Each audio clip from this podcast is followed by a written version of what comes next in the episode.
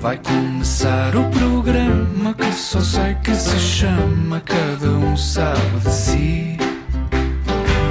Vai ter gente convidada para conversas do nada e esta começa assim. Eu gosto muito de ouvir. Ah, obrigado. Sério, que bom. Eu também gosto muito de te ouvir. Gosto daquela- adoro aquela. hum, Mas aquela coisa que é com as crianças. O Eu é que sei. Eu é que sei. Ai, eu adoro isso. Adoro ouvir isso e adoro aquela coisa da adivinha que eu estou sempre a ver se consigo adivinhar. Fores como eu, tens muito pouca sorte. Eu tenho. É Gisela, devias participar quando for assim. Participa, manda, manda para lá um áudio. Como é que eu participo? É no WhatsApp. Olha, que eu vou mandar. Manda, manda. Por acaso eu nunca, nunca fiz aquela coisa de se ligar para, para, para ganhar bilhetes de Sim. rádio, para falar com alguém, nunca eu fiz isso. Eu acho que foi um trauma. É um trauma, quer dizer, a minha avó, ehm, quando eu via, lembro-se daquele programa que era um, ai, um. ah, é, e, o, o, é, Buereré. O Ereré, Ah, sim. sim. Ana Malhoa. O Buereré, eu, eu, eu era pequenita e uma vez a minha avó foi para o Algarve com os meus tios e eu ficava com a chave de casa para ir dar de comer aos passarinhos. Sim. Sim. E apanhei o telefone livre e ouvi aos bonequinhos, que ainda hoje adoro ver bonequinhos, e então telefonei e na altura a minha avó recebeu uma conta tipo de 80 contos ou logo. Ah, pois. Ah, É verdade. E eu nunca mais, nunca, mas nunca mais telefonei para lado nenhum. Pois. Eu telefonei para deitar fora uma rapariga do Big Brother. Tá, espera, espera, espera aí. Eu sinto que tu não aprendeste completamente a lição, porque depois, depois voltaste a ligar. Mas foi só duas vezes que já não a podia ouvir.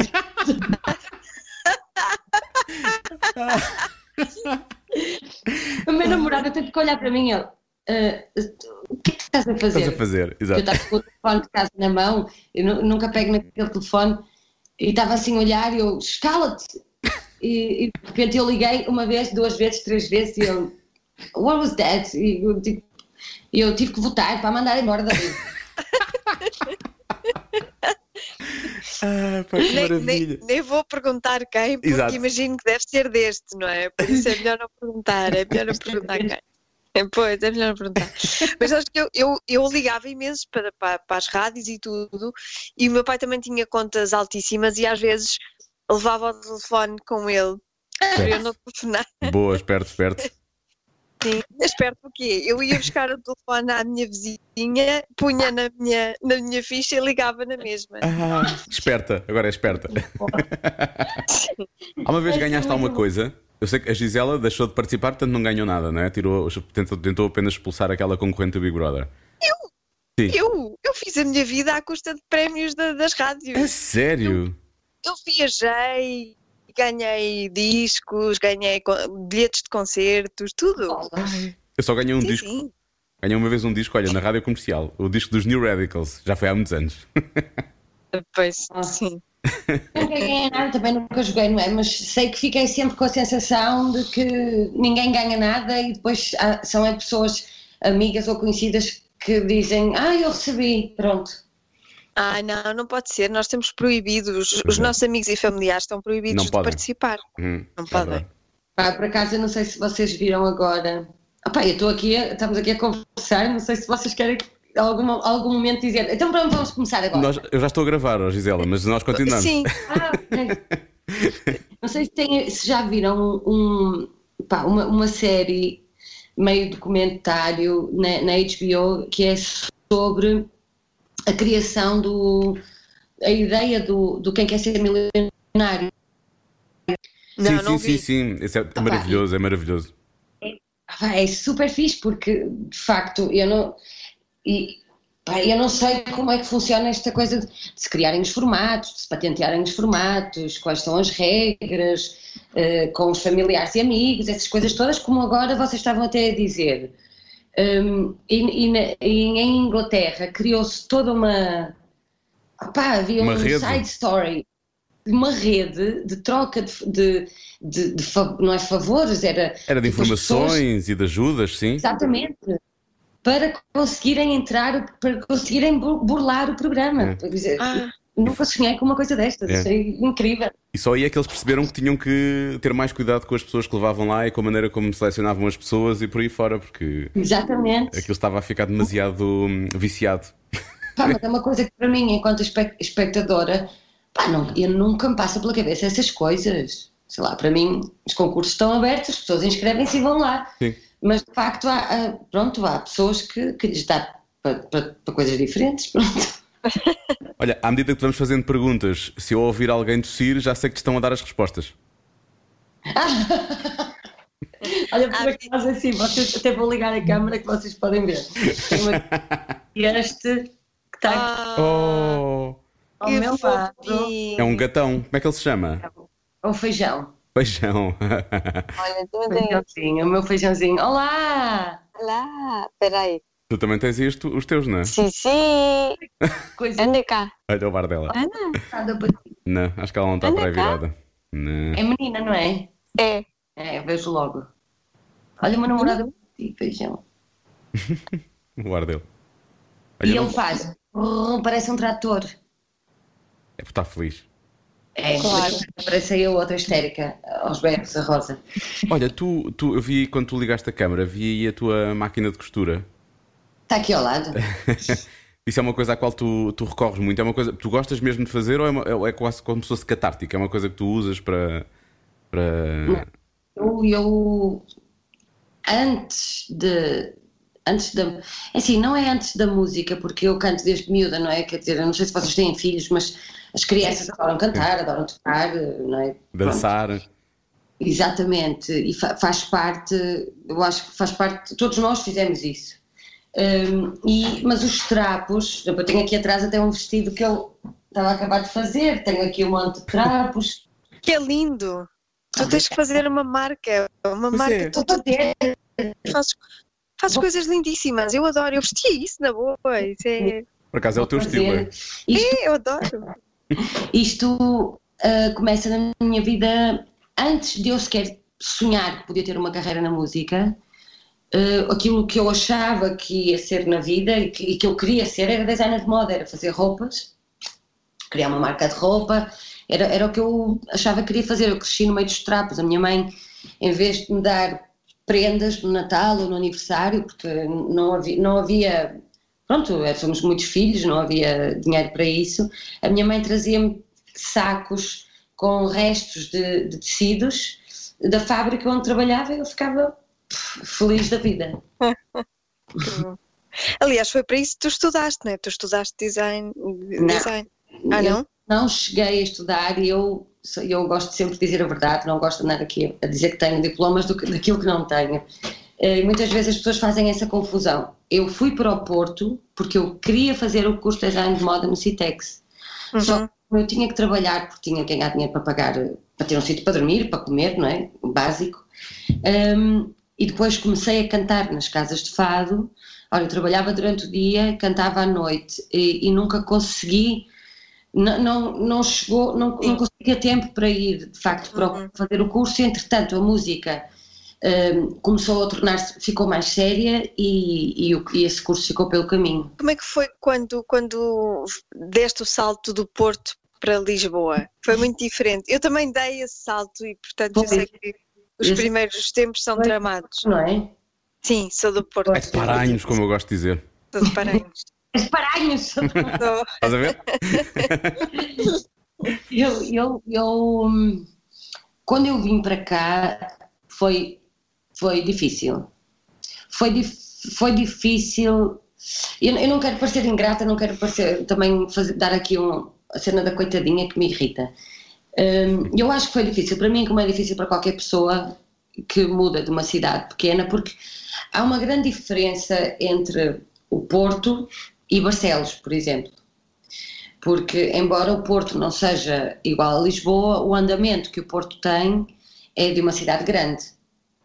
E, e agora então nem se compara. Mas há 10 anos atrás, que está, está praticamente a fazer 10 anos quase, hum, não, faz 10 anos este ano que eu vim para cá, exatamente. Bolas passaram rápido.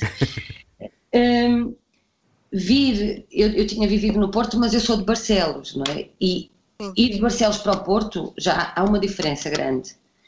Mas vir do Porto para Lisboa também há uma diferença grande.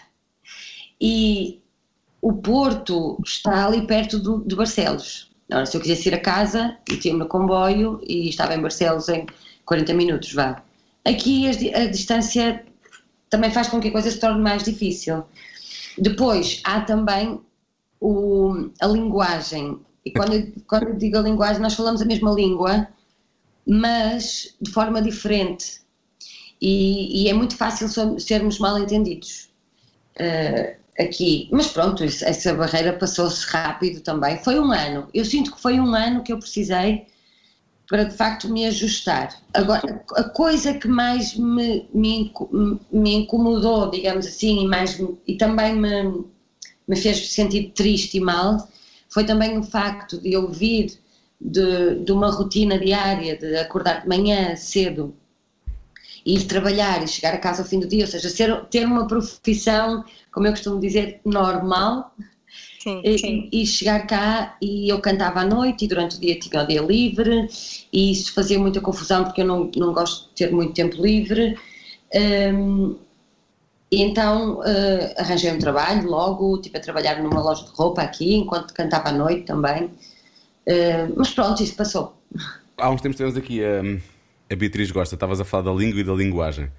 E ela estava a falar de uma coisa que a Joana concordou na altura com isso, que é, ela diz que, que apesar de ser a mesma língua, que nós falamos de forma claramente diferente. Sim, uh, sim. E, ela começou a dizer que cá em baixo éramos todos betos. Não foi, não foi o que ela disse, Joana? Sim, que que era uma eu, eu também tive essa percepção quando vim para cá, que parecia tudo demasiado educado. Ah, mas eu também senti. No Olha, início, no início parece.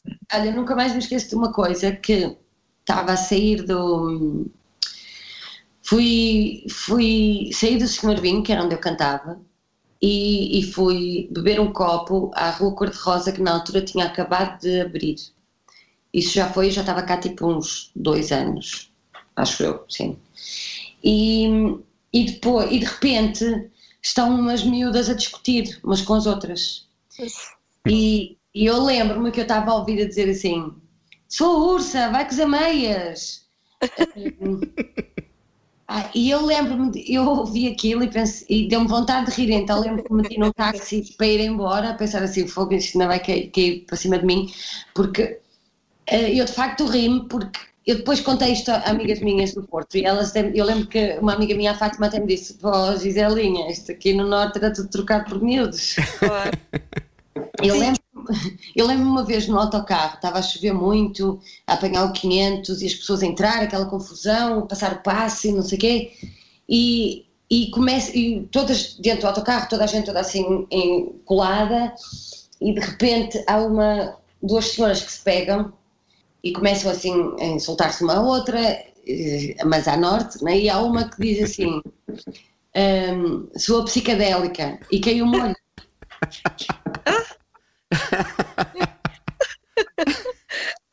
Eu tenho saudades disto, sabes? Porque Sim. eu entendo isso que estás a dizer, que a Marta dizia também, de, de, de repente parece que, que é tudo que tudo o que tu dizes parece que é, que é bruto ou que, Sim ou que, ou que és mal educada e, e, não tem nada a ver com isso, nada a ver com isso. Eu, eu digo muitas vezes, eu conheço muita gente, todos nós conhecemos, muita gente que não diz um único palavrão durante a vida inteira e, é muito, e consegue ser mais, mais mal educada mais, e mais bruta do que outras pessoas que dizem muitos palavrões. Sim. Mas acho que tem, tem tudo a ver com a intuação que se dá, não é? Mas tu usas as vírgulas, as chamadas vírgulas do, do Porto ou do Ai, Norte? Muitas, muitas, dia, toda a hora. muitas, muitas. Mas quando vieste. Mas tem que ser. Sinto, e, já, e a Joana deve ter acontecido a mesma coisa, que eu sinto que fiquei mais mansinha. Ah, olha, eu não. Não. Não. Eu, eu ouço as minhas irmãs e as minhas amigas, as minhas primas, caralho. eu digo mais, eu comecei a dizer mais quando vim para Lisboa do que, do que dizia lá no Porto. Não sei se era, é uma, não sei se foi uma questão de identificação, de, de não me esquecer. Eu acho que é do meio rádio. O meio rádio é muito asneirento. Ou, ou do meio rádio, sim, É. o meio rádio diz muitas asneiras, é verdade. Sério? É, é, é Sim, muito, é sim. muito. Pelo menos a equipa, Muito. a equipa, quando tu vieste para cá trabalhar, éramos todos muito asneirentes, eu acho. Nunca Aquela se equipa ouve era. vida. Pois não. Sabes Pois que não eu acho que os, os meios de comunicação há uma. Eu acho que acho que há um, um polimento em tudo o que se faz, seja televisão, seja rádio, em, em Portugal. Quer dizer, Eu posso falar da minha realidade, não posso falar da- das outras, não é? Mas como tenho algum contacto com os Estados Unidos e com, o- e com o Brasil, são dois países que tenho bastante contacto, há todo um polimento que, que nós temos que eu acho que não corresponde na realidade à, à nossa vida. E eu, eu acho que, portanto, por isso é que depois existem fenómenos de, de pessoas que aparecem na televisão e que de repente têm uma legião de fãs e porque quebram a regra, quebram a regra e porque quem está a ouvir reconhece, porque de facto na, na vida real, a vida real não é polida. Eh, e, e eu, e eu, eu gosto disso, eu gosto desse, eh, eu gosto de desconstruir esse polimento, porque acho, acho que esse polimento eh, afasta-nos, pode-nos afastar muito de quem nos está a ouvir. É, eu percebo aquilo que estás a dizer, há uma formalidade ainda, não é? Sim, Mas isso, isso se calhar porque ainda, ainda estamos muito presos àquela ideia da, da pessoa, eh, a pessoa sem sentimentos que está ali na, na televisão ou Sim. na rádio, não é? Não Sim, pode tem ter que ser imparcial. imparcial, eh, correta, quase um, Um robô? Sei lá, uma- Quase um robô. um robô, sim, é um caso disso. E no Brasil não, não tem nada a ver, não tem Não. nada a ver. Os americanos, Eles- né? os jornalistas são mais cronistas do que propriamente jornalistas, na verdade. Sim. Sim, Sim. sim, É, no- a nossa escola é mais britânica e francesa. Ah, pois. Por isso é que de vez em quando há pessoas que votam para expulsar alguns concorrentes do Big Brother. Por acaso, por acaso eu vou dizer, eu gosto muito de rádio. A rádio, eu, eu não, não conduzo e eu sinto que as pessoas que, que ouvem mais rádio são as pessoas que vão no carro É, Sim, é. para o Sim. trabalho, não é? E, mas a rádio é a minha companhia. eh, mal eu acordo e eu preciso de pôr rádio. Eu preciso de ouvir. E, e não. E, e- e honestamente, nem é pela música. Ou- ou- Para falarem contigo. não é todo pela música, é pela, pelas conversas, pelo, pelo mundo, pelo, pela, pelo, pela troca que, que eu sinto entre. Ou seja, eu sinto-me ligada ao mundo sim. com a rádio. E, e eu sempre, eu lembro-me, desde sempre, desde miúda, hum, a minha mãe às vezes ia fazer, a minha mãe trabalhava numa fábrica, empregada fabril toda a vida, e fazia moldes e essas coisas na fábrica, e depois à noite, às vezes, para ganhar mais algum dinheiro, ela ia- fazia moldes à peça para fora. sim, E sim. às vezes ela tinha que ir a algum lado. Eu lembro que, a minha, que ela deixava-me ouvir opa, um programa que é de outra rádio, mas que toda a gente ouve, que tem, sei lá, tem mais de 20 anos, eu acho eu. Aquele das ondas do mar, o oceano. Sim, sim, assim. sim. Ah, sim, sim. E a minha mãe punha aquilo a tocar na rádio e dizia assim: Giza, olha, eu já venho olhar aqui pelos meninos, está bem? E nós ficávamos ali a ouvir a rádio, horas, eh, e eu ganhei esse hábito de manhã, saía de casa para ir trabalhar, ia sempre uns fones nos ouvidos a ouvir rádio, quando ia embora no autocarro ia ouvir a rádio. Eh, E eu acho o papel da rádio super, super, super importante, super fixe. Obrigado, Olha, é. obrigada. É, é que para além de ser importante, eu acho que a rádio tem uma coisa. É mais fácil para a rádio do que para a televisão, pelo menos é o que eu sinto, que é ser fixe, ser, ser cool e, e ser jovem. Nós conseguimos enganar mais facilmente. Não temos que aparecer, é mais fácil. Mas há uma coisa. E, e, despirmos aquele ar eh, coloquial e formal, Sim, também. que também é mais fácil para nós. Não, calma. Vocês, vocês são ótimos nisso. Há uma coisa que eu acho desde sempre que é: tu vês uma pessoa durante 10 segundos na televisão e tu tens logo uma opinião. Tu sabes logo se não gostas ou se gostas daquela pessoa. Um, e tu na rádio é diferente. Tu tens, tens ali quase uma aprendizagem, há quase um namoro entre, entre, entre o ouvinte e a rádio. Uh, e quando uma pessoa gosta realmente, quando esta relação se cria, quando há esta, esta emoção, uh, depois é uma coisa muito poderosa. É difícil de separar essa, essa ligação. E eu acho que isso é. Quando se fala do bichinho, que eu odeio falar do bichinho, e quando se fala da magia, eu acho que tem a ver com isso. Eu acho que tem a ver com isso. Pois, eu, eu também concordo. Eu, por acaso, houve aqui uma altura, há uns anos, em que eu andava doida, dizer, pá, eu quero ter um programa de rádio. E eu quero ter um programa de rádio, vou fazer uma rádio, vou fazer uma rádio online, quero, quero ter um programa de rádio. Pois pronto, olha, não tem tanta coisa para fazer, Mas estavas a falar disso e eu pensei, a Gisela parece estar com vontade de querer fazer rádio. Foi exatamente isso que eu pensei. A sério? Olha. Sim. Gisela, e quando quiseres agora com os podcasts, Sim. é muito fácil. Fazes em casa. Anda a pensar Podes fazer fazer isso. Anda a pensar fazer isso. Porque eu, sabes uma coisa que eu adoro fazer na vida? E, é- e lá está, é por isso que eu gosto de rádio, porque tenho sempre que essa sensação que o, o que está a acontecer é isso. Eu gosto de conversar. Eu gosto muito de conversar. E de conversar sobre. eh, às vezes até sem tema, sabes? Conversar.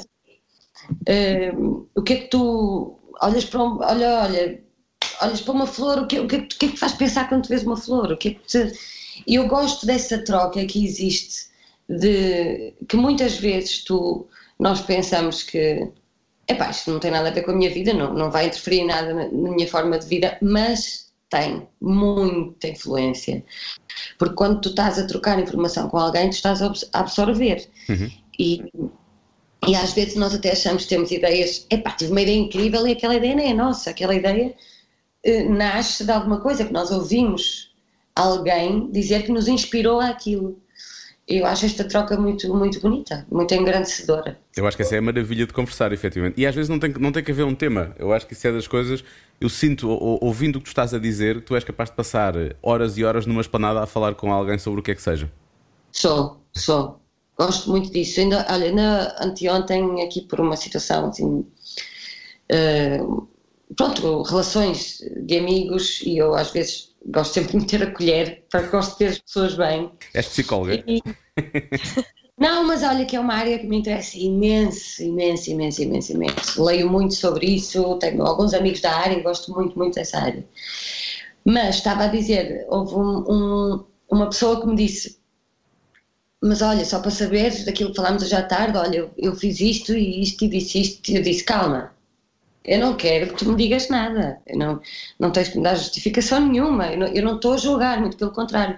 Eu acho é que nós, muitas vezes, com, pá, com o correr da vida que nós temos, com as exigências que toda a gente nos faz, as exigências que nós próprios fazemos à nossa pessoa, hum, esquecemos, para mim, daquilo que para mim é básico, que é hum, aquilo que tu levas desta vida são essas conversas, essas relações que tu crias.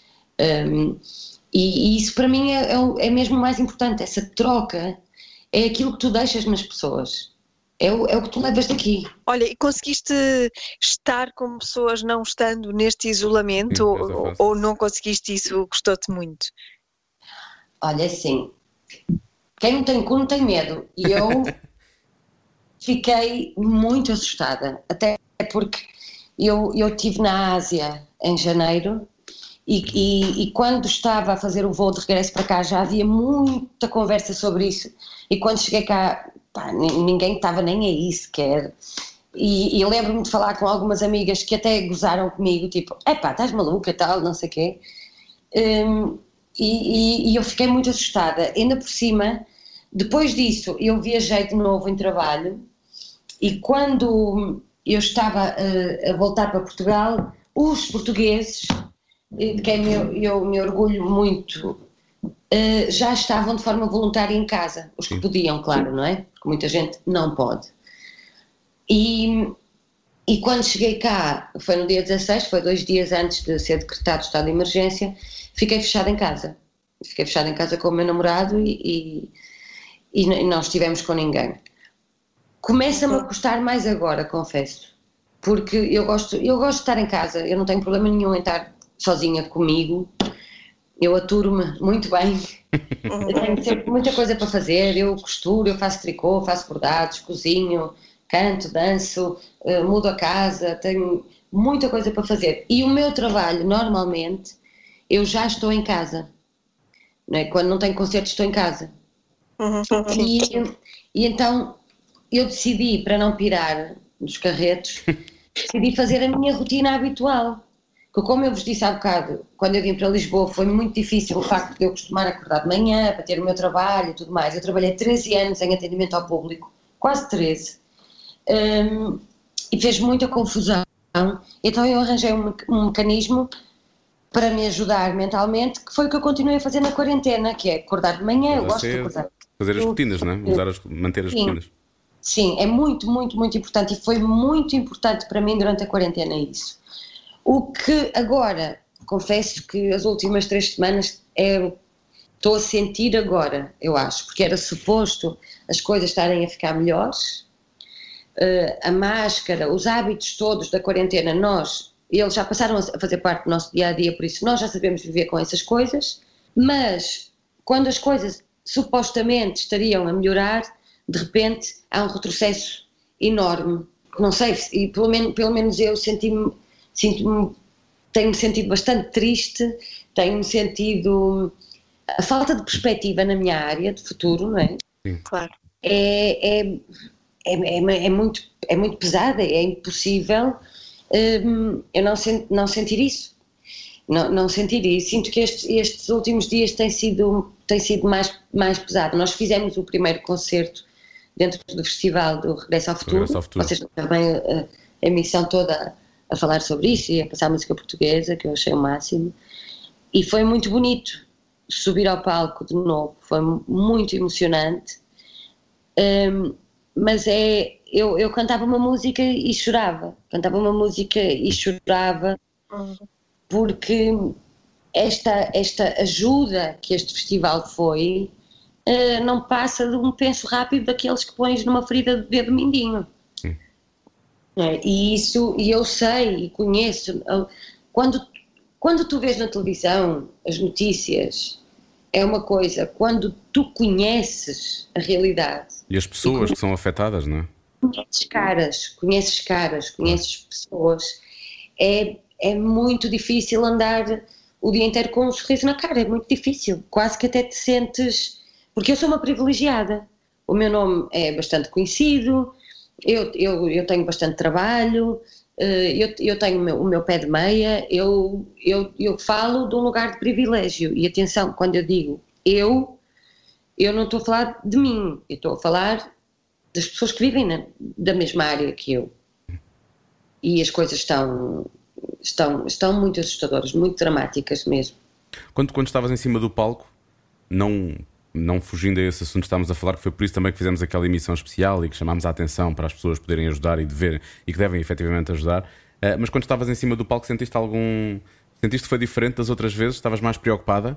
Olha, senti um, um carinho imenso do público. Sabes, apetecia-me saltar do palco e dar um abraço àquelas pessoas todas que ali estavam e, e dizer obrigada, porque, atenção, é preciso também dar muito valor a este público que, que, que acorreu a, a estes concertos, porque as pessoas estão assustadas. Claro. É um risco, sim, não é? sim. As pessoas estão assustadas, as pessoas estão com as suas economias eh, diferentes e, e as pessoas compraram bilhetes e foram, e foram, saíram de casa para ir. E isso foi muito bonito. Aconteceu uma coisa muito, muito engraçada no palco, e é muito engraçado. O nosso, o nosso cérebro é um músculo, não é? Uhum. E o, o, o nosso cérebro, para mim, enquanto cantora e que subo a um palco, o meu cérebro está treinado há muitos anos que quando uma sala está eh, meia vazia ou, ou com muitos buracos na plateia, eh, é significado de falhanço. O que é que acontece agora? É que essa realidade mudou e então a minha sala estava esgotada, o concerto estava esgotado, eu sabia que o concerto estava esgotado, mas cada vez que a luz, que eu conseguia ver a plateia e via a plateia toda aos buracos, imediatamente a mensagem que o teu cérebro envia é falhanço. A sala não está cheia. E fazer esse exercício, sabes, até ficava com um sorriso nos lábios, que é, caramba, como... de facto isto, a, vida, a vida está diferente. Exato. Os, os números de bilhetes que tu vendias não, não são iguais neste momento, nem vão ser tão, de- tão brevemente.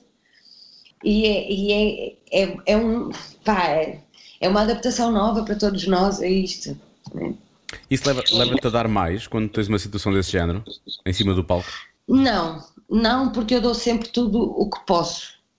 Nunca, e, e- e até por causa do festival, houve ali um dia que eu estava aqui, estava a trocar mensagens com a minha equipa e não sei o quê, e vamos, é possível levar-se isto para o palco, é possível, tipo cenografia e essas coisas.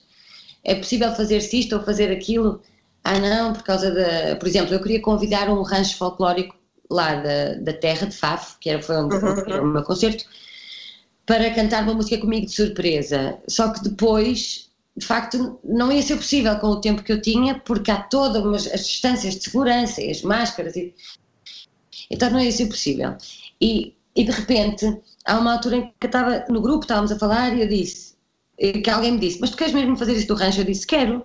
Porque vocês já sabem como é que eu sou, eu posso estar a cantar no Carnegie Hall, no Coliseu ou no, sei lá, em Faf, onde eu cantei que é uma cidade pequena, muito bonita, mas para mim eh, a importância é igual, exatamente igual. Porque há, é o- as pessoas compram um bilhete para, para, ir, para ir ver o meu concerto. Ehm, com, com o salário mínimo do nosso país, nós todos sabemos que comprar um bilhete de 15 euros pode fazer muita diferença no orçamento familiar de um casal. E eu tenho muito, muito, muito respeito por isso. Muito, muito, muito respeito. Quando eu subo ao palco, eu. É, pá, é como se fosse o último concerto que eu estou a fazer. Muito bonito, Gisela. Entretanto, tu eh, tens um disco a sair, não é? Tenho, nossa, não sei quanto. Isto atrasou tudo, este Ah. processo acabou por. hum, Esta situação acabou por atrasar o processo. Eu, olha, eu gosto, eu estou para aqui a falar, estou aqui a falar de coisas sérias, lá levei a conversa, para- a conversa para coisas sérias, mas durante a quarentena, eu, eu, antes de dizer isso, eu, eu gosto de estar do lado de, das soluções, sabes? Que há um problema, então, ok, é isto que se passa. E eu gosto de tentar ser positiva. Um, e é engraçado, porque o meu disco era suposto ter saído durante a quarentena. E, e houve ali umas datas que me doeu-me, que era a data em que eu ia lançar de facto o disco, a data em que eu tinha pensado para fazer outra coisa, outra, e então essas datas estavam. Nesses dias eu, eu, eu chorei e estava triste, porque é muita dedicação, é muito trabalho que ali está, e, e agora não sei o que é que vou fazer com aquilo. Um, mas depois dei por mim a fazer este exercício. O nome do meu disco já foi anunciado há algum tempo, chama-se Aurora. E depois fiquei a pensar: olha, engraçado, todos nós vamos, estamos agora num estado da Aurora. Porque a Aurora, o que é que é? A Aurora é um começar de novo, é um. É, é, aquele, é aquele começar do dia. É o, a Aurora é um nome com muita personalidade, não é? Tu dizes com a boca cheia, a Aurora, tu mexes a boca toda. E eu acho que o meu disco tem esse significado. Acho não, esse disco, o meu disco tem esse significado, por isso é que se chama Aurora, eh, de um renascer. E depois até pensei, olha, se calhar eu acredito que na, na vida as coisas acontecem por, por tem de acontecer. Um, e eu pensei, olha, se calhar o meu disco não tinha que ter saído naquela altura. Se calhar, olha, ele até se chama Aurora, porque vai sair na, nova, na nossa Aurora, na nova Aurora que nós todos estamos a viver, que é este começar de novo. Não é? Esse título até faz sentido como hum, quase uma, uma resolução, não é? Um fechar de, um fechar de, de ciclo. Nós temos aqui o, o Tiago Betancourt aqui há algum tempo e ele vai lançar um, o disco novo também. que Se chama, é sobre o ano passado dele, que ele diz que foi um ano estranho e um ano complexo, e diz 2019 rumo ao eclipse. E nós acabámos por brincar com ele, porque parecia que ele estava a adivinhar que 2020 aqui ia ser quase o apocalipse, na verdade. E essas coincidências são muito engraçadas, não é? Portanto, depois acaba, acaba até por, por ganhar uma nova dimensão, é mais uma dimensão que esse disco tem. Exatamente. Exatamente. Eu acho super curioso que muitas pessoas à minha volta, mesmo, mesmo muitas pessoas à minha volta, eu sentia que nós estávamos todos hum, muito mais confiantes. Até amigas, amigas minhas que não têm nada a ver com a área da- das artes, estavam mais confiantes, estavam a contratar mais pessoas para as suas empresas, que até ali eram muito pequeninas e que agora estavam, sentiam-se mais confortáveis para dar um, um passo à frente e crescer. Eu própria sentia isso, à minha volta sentia muitos amigos da área a sentir a mesma coisa. 2020 vai ser um ano super fixe e de repente acontece isto. Eu já tenho estado a brincar, a dizer que acho que 2020 vai, vai sair do mapa. quando, quando chegar 2021, vamos todos fazer de conta que é 2020. Tipo, caguei para 2020. então é tipo Olha, aquele, eu, é o número 13 assim que tu tiras nos aviões. Mas sabes uma coisa? Eu acho que nós. Uh, como é que eu vou dizer isto? Eu acho que, que a humanidade estava a precisar de, um, de, um, de uma chamada de atenção. Por tudo e mais alguma coisa. Nós vivemos, nós não vivemos, a vida é que nos vive a nós. Uh, uh, o aquecimento global, que era, era, era o que estava debaixo de fogo, não é? A grande, o grande tema de conversa no mundo inteiro. Um, as pessoas estão muito mais despertas para o racismo, o fascismo, o, o machismo, o patriarcado, são, são conversas uh, correntes hoje em dia, uhum. uh, que até os mídia falam muito disso também, dão muito tempo de antena até isso também, faz com que o povo real uh, também comece a questionar-se. E nós estávamos todos a precisar de, de, um, de parar. E esta pandemia aparece, para-nos a todos, não afeta os animais nem a vegetação. E, e a mim fez-me pensar que, de facto, nós somos a pior coisa que podia ter acontecido ao planeta Terra. E se eu, há uns, há, uns meses, sim, durante a quarentena, andava até a apregoar que, olha, acho que a única coisa boa que vai sair disto tudo é que nós vamos passar a ser mais responsáveis pelo outro, pelo vizinho, pelo próximo. O nosso, o, a nossa bolha vai deixar de ser os nossos amigos e a nossa família, o nosso próprio umbigo, e vamos ter mais cuidado com o outro. Hoje, passado uns meses, já te digo parece que não serve de nada, nós não aprendemos nada. Acho que eu ia te perguntar isso. É que a ideia pois. que eu tinha tirado disto tudo era. Também... Era, as pessoas vão ficar melhores pessoas, finalmente vão a abrir os olhos para certas coisas que têm que fazer e que já deviam ser senso comum, devia ser uma coisa que nós aprendemos ah, em miúdos e que nunca mais esquecemos. E passou pouco tempo e parece que as pessoas já esqueceram, não é? Aliás, os números em, em Lisboa qual, estão precisamente repente, a mostrar isso. E tu de repente vês coisas, vês, vês coisas terríveis como aquele polícia matar aquele homem à tua Sim. frente. Não é? Tu vês aquilo, eu, e tu, nós vemos aquilo à nossa frente e, e, tu, e tu vês os discursos fascistas, extremistas crescerem tipo cogumelos, tu, que é um perigo, um perigo no momento que nós estamos a viver, porque é um momento de muita fragilidade e que é muito simples. As pessoas, tu estás com medo, o que é que tu queres fazer? Fechas a porta da tua casa, não é? Claro. E, e, o outro que vem lá do país, não sei onde, não o queres aqui. É muito fácil as pessoas irem nesse tipo de conversa. Claro, assustas, como... metes medo, não é? E consegues dar a claro. volta à cabeça das pessoas facilmente. Claro. E como há muita gente que está assustada e com medo, cansada e completamente desacreditada na, no, nos políticos, como nós os conhecemos, não é? Tu vês, as pessoas não vão votar, as pessoas não se interessam. A maior parte das pessoas que às vezes faz um bocado de, de confusão quando as pessoas dizem ah pá, mas eu não gosto de falar de política, pá, eu não me interesso por política. Não, nós temos que nos interessar por política. Porque se nós não, não nos interessarmos, um, vão falar por nós. E, e decidir. E, mas, mas, exatamente. As pessoas ficaram tão desacreditadas que depois, quando ouvem alguém com um, com um discurso mais, mais populista, mais direto e mais bruto, digamos assim, as pessoas reagem.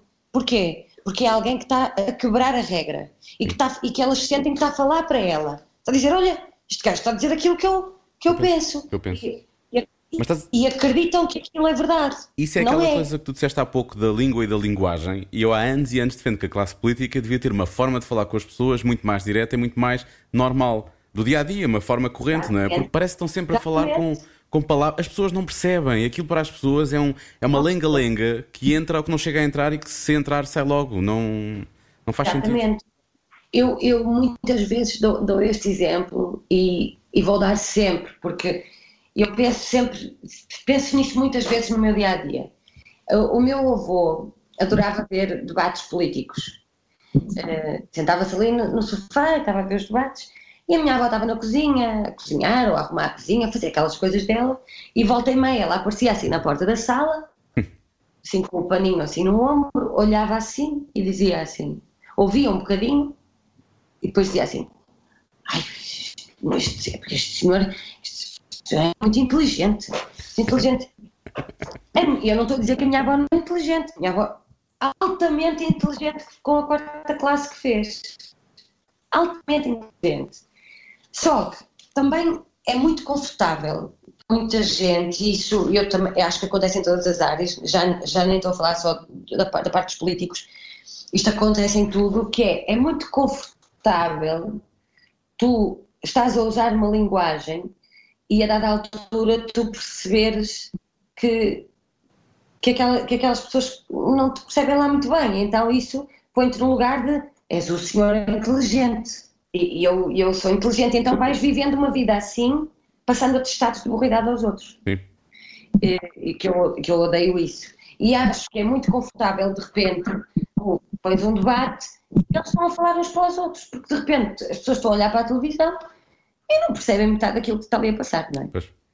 Acho que também nós somos muito pouco informados quando saímos da escola sobre, este, sobre esta área, sobre que é muito importante e que devemos estar todos, devemos aprender sobre isso. Acho que somos muito mal eh, informados sobre coisas básicas como tratar do, do IRS, por exemplo. Como Certo. entrar no mercado de trabalho e não criar uma dívida. Como muita gente que eu conheço, que Sim. por engano, por não saber como trabalhar, como fazer os contratos, ou os recibos verdes, ou lá o que era, que, que é entra no mercado de trabalho de repente tem uma dívida incrível. Porque ninguém lhes ensinou como fazer aquilo. Devia haver uma. Não sei, devia haver várias cadeiras, digo eu, de formação cívica e civil, uma coisa que, que, que efetivamente conseguisse ajudar. Porque depois, o, o que eu sinto em relação à classe, à classe política, e isso é que me irrita mais, é aquilo que estavas a dizer, que eles, a dada altura, não estão a falar para as pessoas, estão a falar entre eles, não é? E Sim. para eles torna-se confortável criarem ali um, um grupinho à parte, não é? Que aqui ninguém, ninguém vem cá porque eles também não, não, não se interessam por isto. Nós estamos só aqui nós a brincar, portanto, mais ninguém aqui consegue, consegue pegar na bola. Estamos só nós aqui a, a- a brincar e, e a coisa fica aqui, fica controlada. Exatamente. Não é espetacular, mas nós continuamos a fazer todos o que queremos e esse é o problema. Pois, é isso mesmo, é isso mesmo. Não ter levado problema para, para, um- para, um- para uma- para coisas chatas. Não, temos sempre que- tão divertidos no temos- vosso programa. Eu também sou divertida. Nós sabemos, Nós sabemos. sabemos. Está lá, vamos. Temos perguntas para ti daqui a pouco, não te preocupes. Estava a dizer que o problema é que aqueles que falam como o povo depois eh, instrumentalizam isso Pois. e para uma coisa muito pior. Usam. Exatamente. Os outros só têm de ser um bocadinho menos snobs, sim, concordo. É mas. Eu, da mas- minha parte, tento. E vou-te dizer uma coisa. hum, nem tento muito. nas- eu, eu gosto muito das redes sociais, adoro as redes sociais. Uh, mas eu uso-as de forma muito, muito, muito controlada. Não, não consigo viver para as redes sociais. Acho, acho, pelo menos a mim, faz muito mal. E também me chateia, a- a- às vezes, aquela coisa como muita gente diz, não é? Que é a fotografia para o Instagram ou a fotografia para o Facebook para, para defender a causa ou para não sei o quê, ou seja o que for. E, que às vezes se diz que tira um bocado de peso até às próprias questões. Sim. Eu, gosto, eu gosto de fazer eh, a, a minha política dar o meu exemplo no meu dia a dia. Se todos fizermos isso mais do que para a própria fotografia, eh, o impacto é muito maior. E, e eu acho que, acho, eu, eu aqui cheia de achismos, não é? Eu acho que, acho que se tu, se- eu, eu, que quero dizer, eu sou cantora, não é? E então, acho que durante muitos anos, muitos, muitos, muitos anos, o papel da cantora é cantar, cantar bem, não é? E ser bonita, quase como se fosse um bibelô. E, e não ter opinião, para não, para não fazer Não ferir suscetibilidades. Exatamente, para não, para não ter inimigos. Mas eu acho que esse tempo acabou, sabes? e eu acho que acabou já há muito tempo. Uh, eu, quando, quando apareci no, no, no mercado, digamos assim, um, ehm, às vezes dizia-me. Ah pá, Gisela, mas já viste, já vais com essas sapatilhas que estão um bocado como o aspecto, ou estás a, já viste, vais assim, não, não, não pões um, um batom, ou não pões não sei o quê, aquelas coisas de embonecar. Uhum. E, ou, de, ou de eu dizer um palavrão porque por acaso me saiu num programa de televisão, uh, ou, ou de eu falar de forma mais, mais, mais direta, digamos assim. Uh, muitas vezes me perguntavam sobre isso e, e eu, eu sempre achei que essa eu já não tinha paciência e não tenho para a princesa uh, cantora, sabes? Não, não tenho saco. Acho que, acho que isso já passou e nós precisamos. Acho que eu, eu sinto que tenho o dever de, de quebrar regras, de chegar às pessoas e de falar por elas. Já não sei porque é que eu disse isto, mas olha, agora senti necessidade de dizer. Porque estamos a falar destes assuntos sérios e tu achaste que devias. Porque eh, nem todos os músicos, mesmo, mesmo hoje em dia, nem todos os músicos aceitam essa condição, não é? Aquela, uh, aquilo que estavas a descrever é um bocado o que se esperava das atrizes de Hollywood nos anos 60, anos 70, não é? Que fossem bonitas e que fizessem o seu papel, se falassem sobre outra coisa, racismo ou o que fosse estavam fora do seu, do seu ambiente, não é? Não é, suposto elas, não é suposto elas falarem sobre isso. Mesmo, mesmo hoje em dia, muitas pessoas com um lado mediático não o fazem, não é? Mas, lembro, por exemplo, que o, o Abrunhosa, quando apareceu, foi logo muito, foi logo muito um, vocal a esse nível. Uh, e sei que há, há, músicos que, que o fazem. Um, tu, tu, no teu caso, é, é porque... Eu não conheço Pedro Abrunhosa, nunca conheci pessoalmente, mas eh, eu tenho uma ideia de Pedro Brunhosa ser um, uma pessoa extremamente interessante e inteligentíssima. Sim, olha, tu que adoras falar, ias falar com ele horas e horas. É muito, é muito fácil. Sim. É muito fácil perdermos a falar horas e horas com ele. Um, e, e, e, e, no caso dele, eu acho que ele sempre foi muito interessado. Eu lembro de ter entrevistei-o há não muitos anos, há seis, talvez sete anos, sobre um disco que ele lançou que eu gostei muito na altura e que havia muitas coisas e aquelas músicas que às vezes passam uma mensagem que não parece que é uma mensagem política, mas na verdade ele consegue sempre politizar aquilo e chamou a atenção para muitos problemas que o país tinha na altura. E eu achei isso, isso curioso. Mas isso tem a ver com o dever de cidadania das pessoas, e no teu caso eu também sinto que é isso, e não com nenhuma vontade política, não? Para lá teres um podcast, não queres um dia uh, avançar para um cargo político? Não, não, não, não, não, não, não, não. Não. Mas eu gosto, mas eu tenho, eu tenho dois discos gravados. E nos meus discos, um, e por isso é que eu gosto tanto de, de, de, poesia e cantar poemas, nos meus dois discos o, o lado político está lá também. Uh, eu, por exemplo, o single do meu segundo disco, no, no meu primeiro disco eu pedi à Capicua para me escrever a nova Casa da Mariquinhas, que a Casa da Mariquinhas era uma representação. A Casa da Mariquinhas acaba por ser sempre uma, o, que, um, um, um, o que é o nosso país. Uh, porque a Casa da Mariquinhas foi cantada em, em, décadas, em muitas décadas diferentes, com poemas que refletiam, estavam à imagem daquilo que se passava no nosso país. E na altura, em 2012, quando eu estava a começar a gravar o meu primeiro disco, nós, uh, foi a altura da Troika, em que as casas estavam todas abandonadas, emparedadas e tudo mais, e eu pedi para ela escrever como é que estaria a Casa da Mariquinhas se nós passássemos lá naquela altura. E ela escreveu a tal nova Casa da Mariquinhas, dizia que, que as casas estavam abandonadas, todas a ser leiloadas, empardadas, já ninguém se lembrava quem era a Mariquinhas, quase uma coisa, quase como se nos estivessem a querer uh, roubar a nossa cultura, que foi, nós sentimos um bocado que aconteceu, não é? Hum. De repente, não tens os portugueses a viver no centro de Lisboa, porque é incomportável para qualquer português. Certo. Depois, no meu segundo disco, o meu single do, do meu disco eu testo singles, mas pronto, tem que ter. Tem que é? ser. Uh, e eu tinha um single que se chama Labirinto e foi e tive, tive ali uma guerra que tive pai, o meu disco atrasou dois ou três meses para a saída porque o, o, o videoclipe dessa música eu nem sequer apareço e então diziam, mas tens que aparecer, mas eu não vou aparecer. E eu dizia, mas eu não vou aparecer.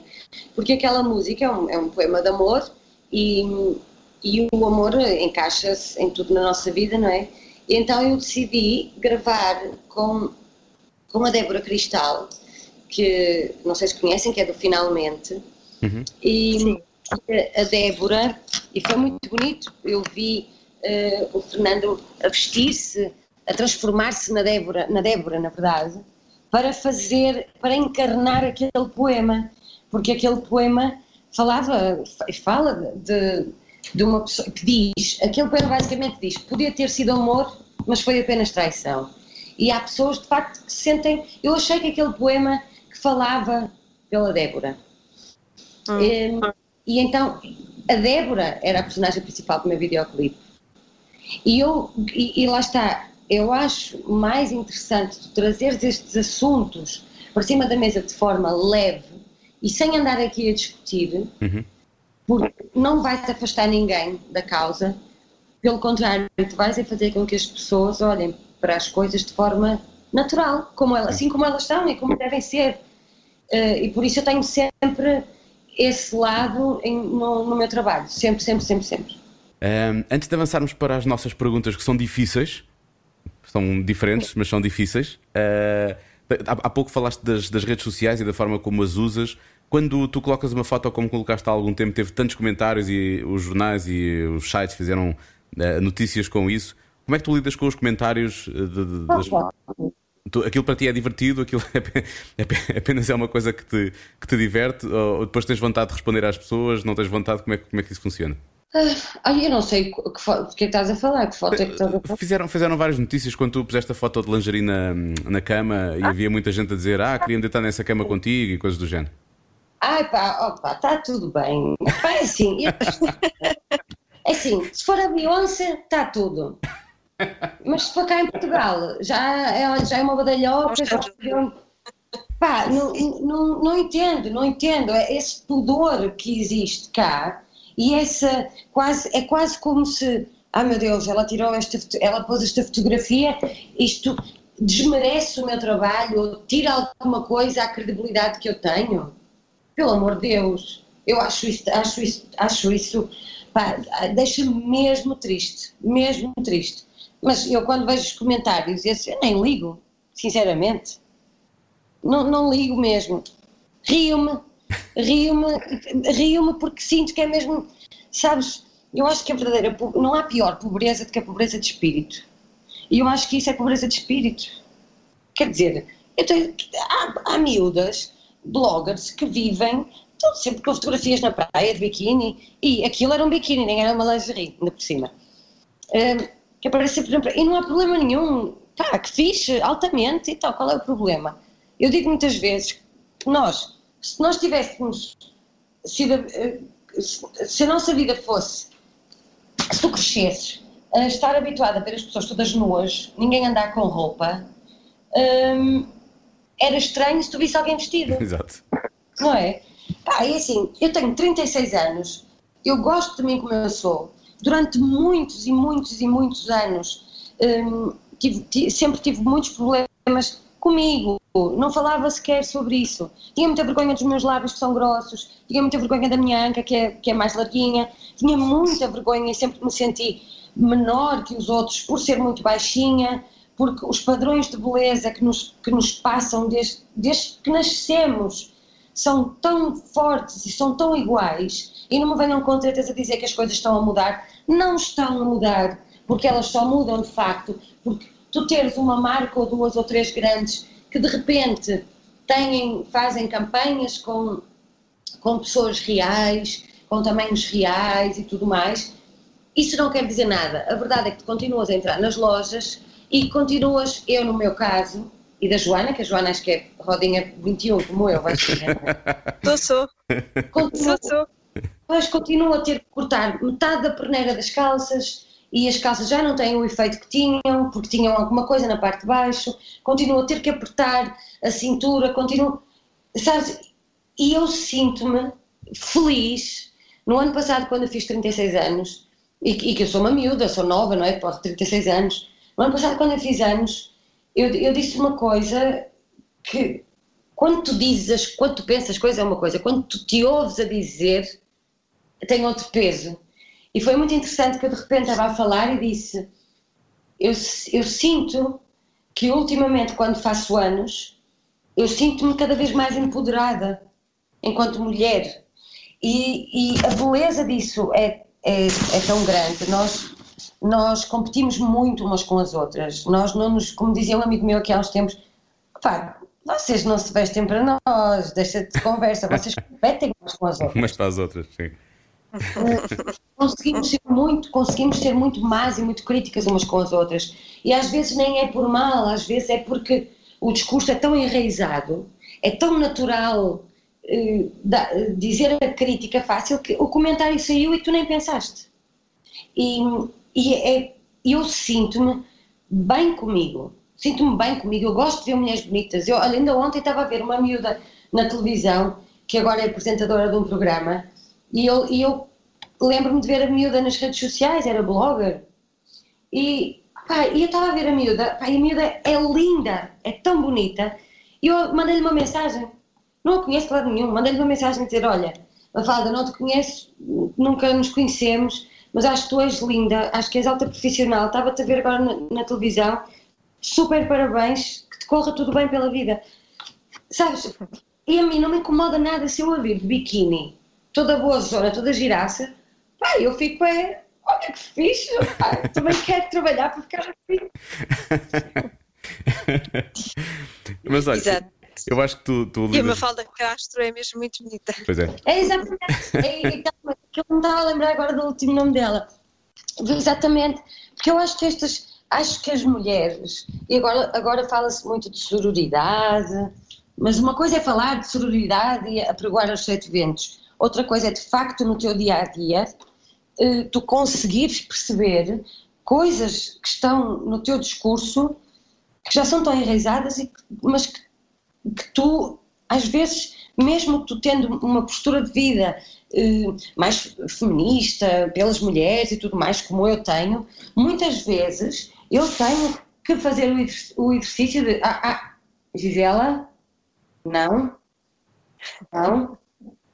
É, nós todos temos, é natural nós vivemos numa sociedade patriarcal há, há milénios e as coisas não mudam de um dia para o outro. Não, é preciso tempo e autopolicia... autopoliciamento, tens razão, tens toda a razão. Eu fiz uma vez um teste. Foi, eh, eu queria publicitar, pá, já não sei, acho que era um programa de televisão que eu ia ou qualquer coisa, ou até um- uma causa qualquer de uma venda de bilhetes. É exatamente, eu ia a um programa de televisão porque eu ia falar sobre um, um concerto qualquer, uma coisa qualquer que era da ação social.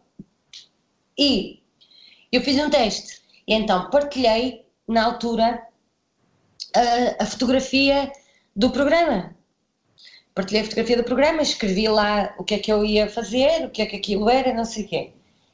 E o reach que aquilo teve. E depois, passado umas horas, partilhei o meu trombile e, de facto, as pessoas querem ver, querem me ver, querem ver o rosto. E, e o, o, o reach foi muito maior, porque as pessoas gostam de nos ver, de saber de nós. Pronto. Eu sei, eh, não é? se, se eu escancarasse a minha vida toda, eh, se calhar até tinha mais seguidores, eh, tinha mais notícias a circular sobre mim, sobre o meu nome, mas eu acho que nós valemos pelo que valemos e não pela, pela nossa vida, pelo, pelo nosso privado. São, é, é uma escolha. Não critico quem o faça, atenção, de longe. Acho que é preciso ter muita coragem até. Mas a, para- a minha opção sempre foi: eh, eu não quero ser uma coitadinha. Eh, e eu não quero que as pessoas se foquem pela minha vida privada. Eu gosto que as pessoas me conheçam e me reconheçam pelo meu trabalho. E atenção que É nem, sempre, nem sempre tem de ser real, não é? As pessoas que o fazem, ah, daí até Exato. aquilo que nós, nós vermos ser, ser realmente real, ah, vai uma grande diferença, vai uma grande distância. Exatamente. Ai, lá a Primeira-Ministra. Estás a ver? Um podcast e o cargo de Primeira-Ministra, está feito. Ah, Agora, eu quero ver como é que passo disto para uma coisa chamada Não tens nada a ver com isso. São perguntas picantes? São perguntas. Esta semana são bastante picantes, sim. Ok, ok. Isso é o que eu estou a dizer. Como é que agora vou fazer estas perguntas depois desta conversa? Mas pronto, não há de dizer nada. Ah, Sim, a vida é assim. Então fala-se de coisas sérias e logo a seguir fala-se de coisas engraçadas. então vamos Claro. embora. Não tens nada a ver com isso. Não tens nada a ver com isso, pá. Olha, ó periga, não tens nada a ver com isso. Não tens nada a ver com isso. Não tens nada a ver com isso. Não tens nada a ver com isso. Vamos à primeira. Qual foi a coisa mais desastrosa que já aconteceu com alguém por quem tinhas um crush? Especialmente se soubesses que não iria acontecer nada com aquela pessoa. Oh, tenho algumas histórias. algumas. Olha, tenho uma. hum, Ah, espera lá, faz outra vez a pergunta. Podes fazer outra vez a pergunta. Qual é que foi a coisa mais desastrosa ou mais embaraçosa que aconteceu com alguém por quem tinhas um crush? Especialmente se soubesses que não iria acontecer nada entre, entre ti e essa pessoa. Percebias que aquilo não queria acontecer nada, mas é embaraçoso porque a pessoa mexe contigo, não é? O que é que aconteceu? Se aconteceu assim uma coisa desse género. Ah, ok. Se bem que eu- ok. Agora quero ouvir outra história também, se calhar. Ah, não, agora percebi bem. Agora percebi bem. É que eu estava a perceber, estava a perceber mal. Ah, olha, embaraçosa assim. Ah, olha, ah, aqui há uns tempos eu. ah, Ai, caralho! Aqui há uns tempos encontrei uma pessoa que eu, que eu gosto muito, que eu admiro muito e que me faz tremer a caneta. Tremer a caneta é ótimo. E, e pá, eu sou, sou uma mulher comprometida e sou muito. Não, não tenho uma relação aberta, tenho uma relação. Tenho uma relação com, com o meu namorado e pronto. Hum, pá, e sabes o que é que me aconteceu? Vejo essa pessoa, vou cumprimentar, já nos tínhamos, já cumprimentamos sempre que nos vemos, mas é sempre assim uma coisa muito rápida, eu fico sempre muito nervosa. E eu digo-lhe assim: apá, que estupidez, eu até estou vermelha só de me lembrar disso.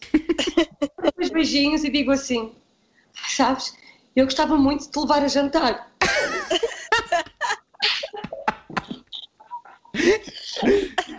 Pá, eu- E eu fugi e, e- e a pessoa respondeu-me a dizer: sim, mas vamos jantar um dia destes, bora.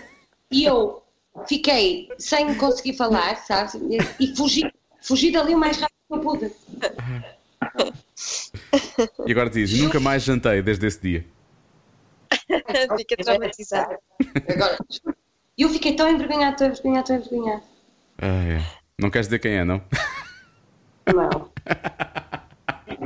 Não, acho que era da rádio, pois era. Pois- é. Então, a seguir, E tu, Joana? Ah, hum, eu lembro-me uma vez de, de estarmos num sítio, estava a pessoa por quem eu tinha o crush, um amigo e uma amiga nossa por quem o nosso o amigo tinha um crush. Ah, era, um, era um triângulo, eu- era quase um quadrado, na verdade. Não, era, um- não, era um quadrado, mas eu não, eh, eu não queria que essa pessoa soubesse que, que eu tinha um crush por ela, não é? E esse meu amigo disse à frente de toda a gente. e disse à frente dele. E como é que tu E- ficaste? E eu fiquei, eu ia morrendo, ia Ah. morrendo.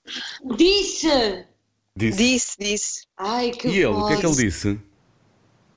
E ele não, não, não disse nada. Não, Eu não conheço, essa, reagiu. pe- eu conheço essa pessoa, não conheço. Conheces? Ah, ok, já sei quem é. Conheces todas as pessoas que estavam lá.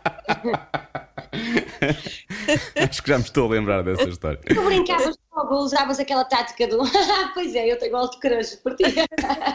Eu "Ah", eu disse que estupidez! Não é nada, mas assim com uma voz esganiçada. Sim, ia, Sabes? Aquela do nervo. Que denuncia logo. é, ia fazer, a fazer rolinhos com o indicador no cabelo. Isso resulta sempre. Ai, Bom, vamos, vamos apimentar a coisa. Já pensaste alguma vez como seria eh, fazer amor com alguém do mesmo sexo? Já, montes de vezes. já. Ai, contem-me tudo. Não, não, nunca, nunca pus de parte.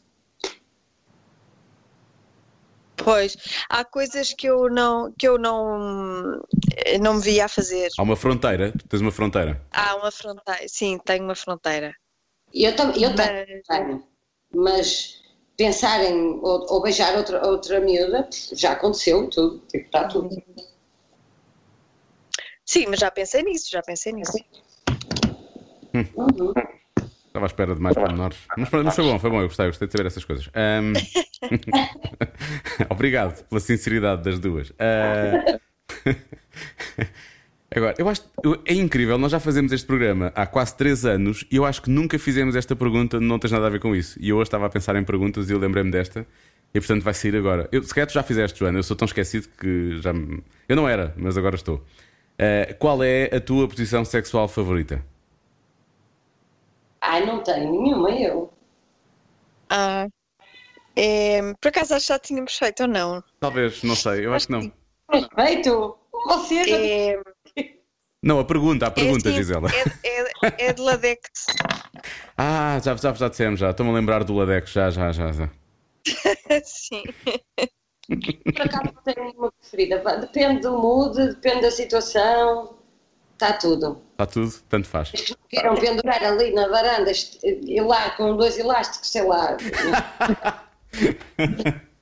pendurar, os braços abertos, pernas abertas, tudo ali no meio. Não, isso não. Mas de resto, acho que, acho que tudo funciona se for feito com, com boa intenção. E com consentimento, sempre. Claro, claro. E com dedicação. Estamos sempre a Com lembrar isso. dedicação. Com muito amor. Sim, sim. Bom, Também se última- houver amor e houver só sexo, está tudo Com bem. tesão. Pode com ser só. Exato. Isso leva, a, isso leva à dedicação também. Acho bem. Finalmente, última. Esta, esta, esta pergunta, normalmente, nós costumamos fazer eh, quando recebemos o nosso convidado fetiche, que é o nosso primeiro convidado e que nós repetimos todos os anos, que é o Albano Jerónimo, mas eh, eu lembrei-me de fazer esta pergunta aqui também hoje. Normalmente esta pergunta é só para o Albano, tanto Gisela, tens direito a esta pergunta também. Que é: Quando foi a última vez que fizeste o amor? Ontem à noite. Olha, já foi há alguns dias.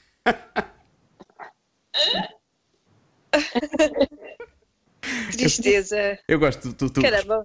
Tu respondas a isso assim, Eu quase gosto. assim, meio, meio intimidada. Ah, já foi há alguns dias. Sim, é irritante. Eu ia dizer, ia dizer, vou fazer hoje à noite. Não dá, estou com. Não dá, nestes dias não dá. Não vai dar agora. Tenho que esperar. Não, não, não. Não vai dar, não vai dar. está retrógrado. Pá, é, Tá, assim, tá, tá. é assim que um gajo vê que está a envelhecer também. É verdade. Pois é. Olha, não te preocupes, da primeira vez que a Joana fez esta pergunta, quando recebemos o, o Albano, da, da primeira vez de todas, ahm, a minha resposta deve ter sido para aí há um ano ou coisa assim. Portanto, as co- ah, Filho, tens mãozinhas, filho. ah, é, portanto as coisas Mas vão. depois resolveste isso, não é? Sim, Já- sim, sim. Agora, agora deve ser todos os dias. A minha resposta é a mesma da Gisela. A minha resposta é a mesma da Gisela. Sim. Aquele malucão. Acho, acho que às vezes as pessoas têm, parece que têm pudor e eu até, eu, eu conheci, agora já, a coisa já mudou, mas conheci pessoas quase com a minha idade que nunca se tinham masturbado. Pois. Ou se calhar não dizem. Não, ali eu sabia mesmo que era, pá, acreditava mesmo que era verdade. Hum, Não percebem os benefícios em termos de saúde mental que isso traz, não é? Exatamente. Maravilha.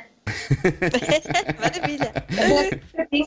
Quando ele está ali sentado e ele está ali a lamber-se. Tuc, tuc, tuc, tuc. Pronto, maravilha, lá está. Olha, Gisela, só falta uma pergunta, mas essa eu vou deixar ficar para a Joana. Acredites ou não, é assim que este programa acaba. Ah, ok. Está bem. Então, se pudesse escolher um adjetivo para descrever o, a tua pombinha, qual seria? Pombinha. adoro. É que por acaso, olha, é como, é como eu lhe chamo. Eu sei, por isso é que eu disse pombinha. Porque é A uma, minha- coisa, é uma coisa do norte, Pombinha.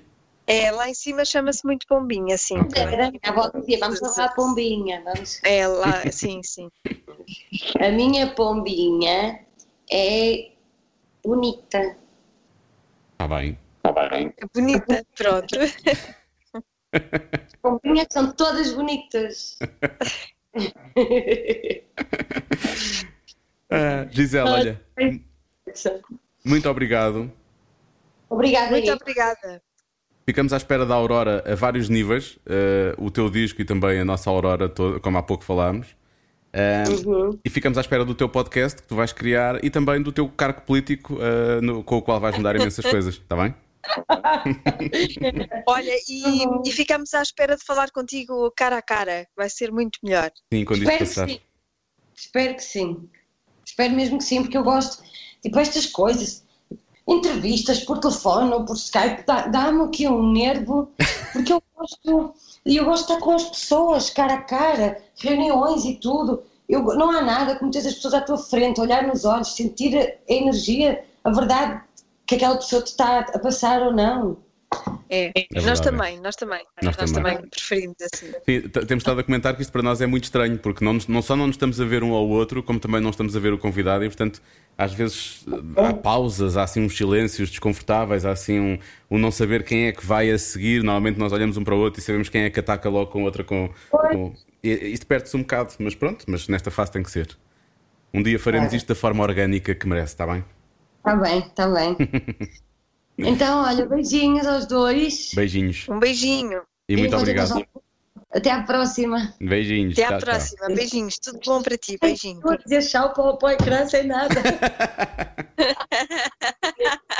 Pronto. Beijinhos. Beijinhos. Beijos, beijos. Cada um sabe de si. Com Joana Azevedo e Diogo Beja.